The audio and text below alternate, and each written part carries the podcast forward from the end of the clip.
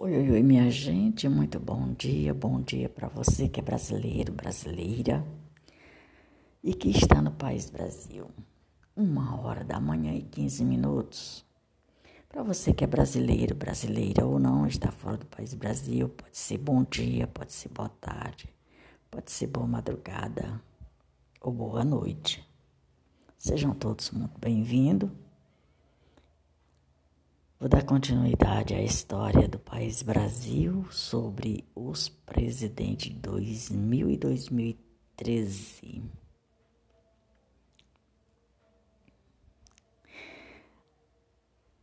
Casos de corrupção neste governo não é novidade.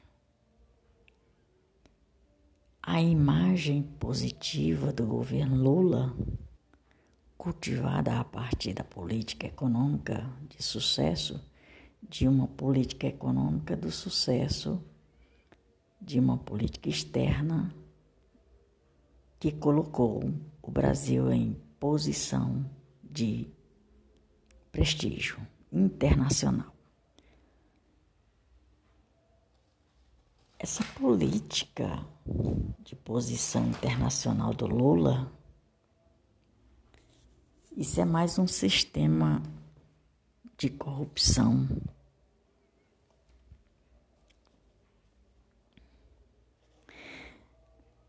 Aí vem a política, uma política externa que colocou o Brasil em uma posição de prestígio internacional do, foi fortemente abalada por causas de corrupções diretamente ligada à base política do governo Lula, diferente de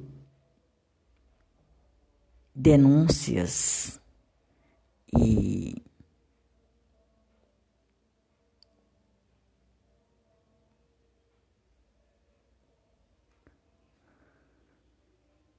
consertaram ao longo dos anos do mandato de Lula de todos os escândalos, o que mais repercutiu foi o conhecido mensalão. E estourou em 2005 os escândalos de corrupção durante o governo Lula. Renderam fortes críticas ao PT seja do grupo da direita ou entendidos como opositores, seja de grupos ligados à esquerda, as críticas ao governo Lula, ao próprio PT. Relembravam o discurso petista durante a década de 1990, no qual o partido fazia a defesa intensa do da ética na política. ética na política, isso nunca foi o forte do governo Lula sempre foi uma lástima. O governo Lula sempre foi uma lástima. No entanto, o, a grande quantidade de denúncias e a comprovação de algumas delas mostraram que essa defesa da ética na política não aconteceu. Nunca. Quando assumiram o poder do Brasil, no país Brasil. Os escândalos do mensalão foram tão fortes, tão terríveis, tão cruéis, tão perversos, que ficou marcado. O mensalão conquistou basicamente no escândalo em que membros da cúpula do governo realizaram para apoiar-se na legislativa as pautas e interesse do governo ou de interesse do governo. O esquema foi denunciado por Roberto Jefferson. Sabe o deputado Roberto Jefferson? Pois é. A vingança do Lula prendeu o deputado Roberto Jefferson agora é essa daqui. E desgostou-os muito severamente. A imagem, desgastou muito severamente a imagem, desculpa, no consideravam consideravelmente no período às vésperas das eleições presidenciais. As investigações deste, destrincharam um complexo esquema de corrupção que envolvia diversas pessoas. E o resultado do escândalo fez com que parte considerável da cúpula do governo de Lula fosse incriminada. O grande alvo da,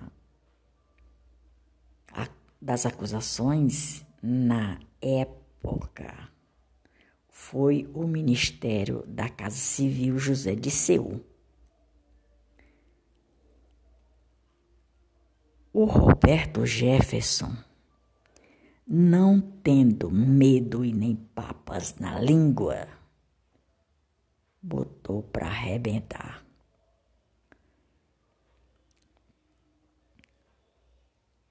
A acusação sobre Disseu resultou na cassação de seu mandato.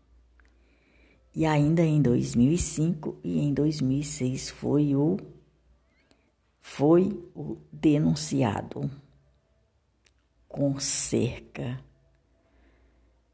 de 40 pessoas pelo envolvimento no mensalão. O julgamento de Seu estendeu-se durante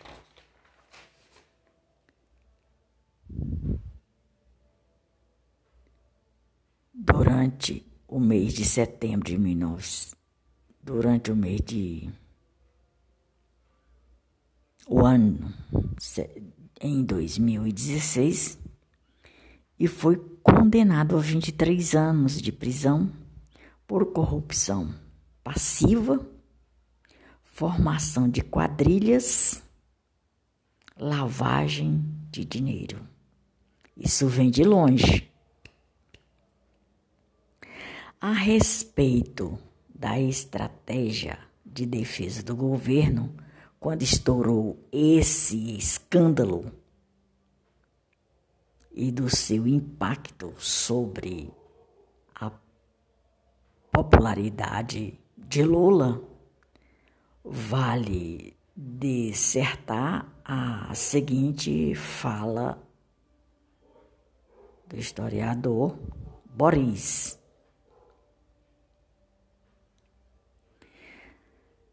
A estratégia de defesa do governo deu-se em duas frentes na frente política, consistiu em negar a existência de um esquema de compra de votos no Congresso, não é diferente. Sempre foi assim. Concentrar culpas e responsabilidades. A responsabilidade não tem. No tesoureiro do partido. Aí o escândalo veio, como ele queria desviar para alguém, e quem não presta nunca quer ser sozinho. Então ele desviou o escândalo para o tesoureiro do partido e caracterizar as denúncias como orquestração golpista de uma elite inconformada com o sucesso de um trabalhador na presidência da República. Simples assim. O Lula, segundo o discurso, o oficial, nada sabia a respeito do suposto esquema. Mas, mas peraí, deixa eu abrir aqui um parênteses. Vamos lá. Vamos lá. Se a pessoa que foi denunciado o tal presidente da República, o Lula, Como é que o oficial não sabia de nada?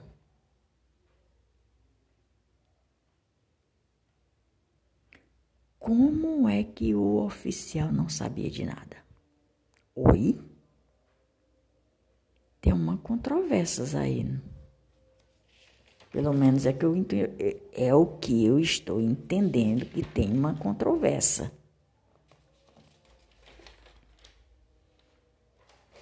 E nessa controvérsia, na minha opinião, se é que a gente pode ter opinião ainda nesse país Brasil,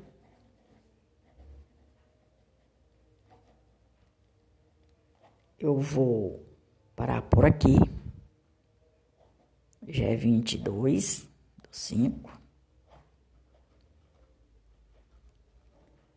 E comentar um pouco a respeito disso. podcast de número 65, com 429 episódios.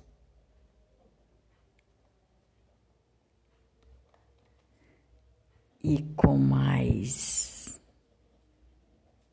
de mil oitocentos cá. Pois bem, minha gente, então veja bem.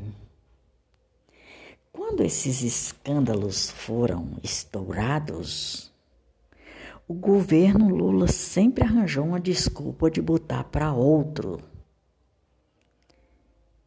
E desta vez foi o tesoureiro. Que o tesoureiro agora parece-me que é o mesmo. Não sei se mudou ou se vai mudar, mas parece que vai ser o mesmo, ou já é o mesmo. Então, trazendo para o dia de hoje, como é que o Alexandre de Moraes quer voltar ao período do Fernando Collor de Mello e quer prender o Collor de Mello por corrupção. Por que, que ele não prende o Lula? Por que, que ele não prende o Lula e seus comparsas? Eu estou falando de hoje. Porque tá ligado esse esquema de corrupção do Lula do passado, lá de 2013 continua. E dessa vez agora muito pior. Dessa vez agora muito pior. Os escândalos estão piores ainda. Vou dar continuidade a essa história depois. Por hoje é só. Maria de Fátima Braga da Silva Moura Oficial, de Brasília, 22 de maio de 2023. Podcast de número 65, com 429 episódios e com mais de 1.800k de reproduções. Eu estou muito grata pela companhia de cada um de vocês de quaisquer lugar no mundo. Se faz sentido o que eu estou falando para vocês, comente, compartilhe e curta. Eu sou estou muito grata pela companhia de cada um de vocês. Os meus episódios estão sendo distribuídos e assistidos em mais de nove países. Até ontem estava dez. Eu não sei se já mudou, vou dar uma olhada. Sou estou muito grata pela companhia de cada um de vocês e que Deus abençoe a semana de vocês com grandes bênçãos. Lembrando que eu vou mais alto. Até mais ver.